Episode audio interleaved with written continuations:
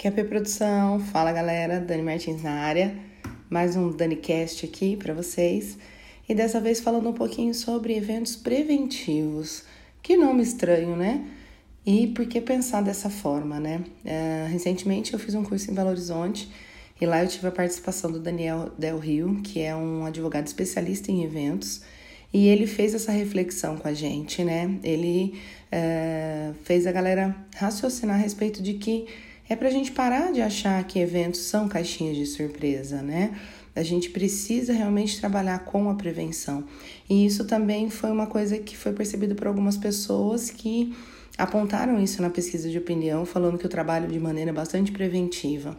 Então, hoje, para que a gente possa realmente realizar é, bons eventos, eventos seguros, a gente precisa sim pensar na prevenção.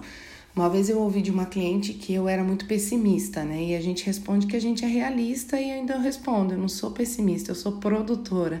E a gente precisa sim estar tá preparado e pensar nos imprevistos, né? Então, por isso eu acho que essa reflexão de pensar em trabalhar com eventos preventivos, né? A prevenção acho que é o melhor caminho, a gente evitar certos tipos de acidente. Então, para dar um exemplo para ficar mais claro, uh, se você for para um show, por exemplo, e você chegar lá no lugar de uma barricada, que é aquela barreira de contenção em frente ao palco, tiver gradil, que na verdade o gradil a gente acaba usando para uh, separar filas, né, ou para gradear uma house mix, algo do tipo, enfim a gente consegue é, evitar alguns problemas, né? Olha a economia porca, a gente vai lá, sabe a diferença da locação de uma barricada e a diferença da locação de um gradil.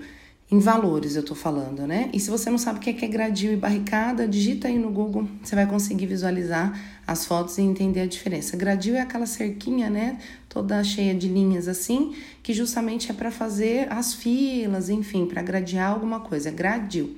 E a barricada realmente é uma barreira que se faz na frente do palco, uh, onde se, se houver necessidade, para e o próprio peso da pessoa, é o próprio peso, né, porque ela tem uma uma placa no chão e o próprio peso da pessoa gera aquele contrapeso, né?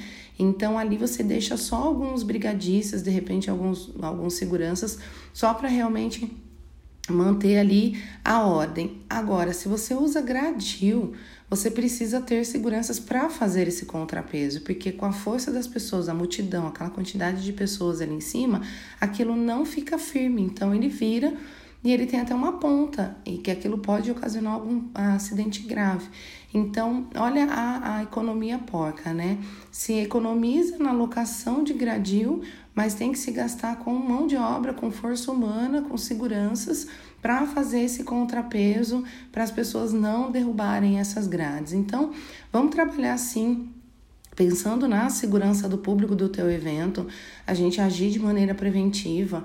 Então, uh, o simples fato de no dia da montagem você por acaso é, fazer o trajeto do participante, se de repente tiver uma escada que não está funcionando, ou você identificar alguma barreira no caminho, algum trajeto inadequado, uh, enfim, vamos sempre ter essa consciência de que eventos a gente precisa lidar, a gente lida, né, com pessoas e pessoas precisam de segurança nos ambientes onde elas vão frequentar.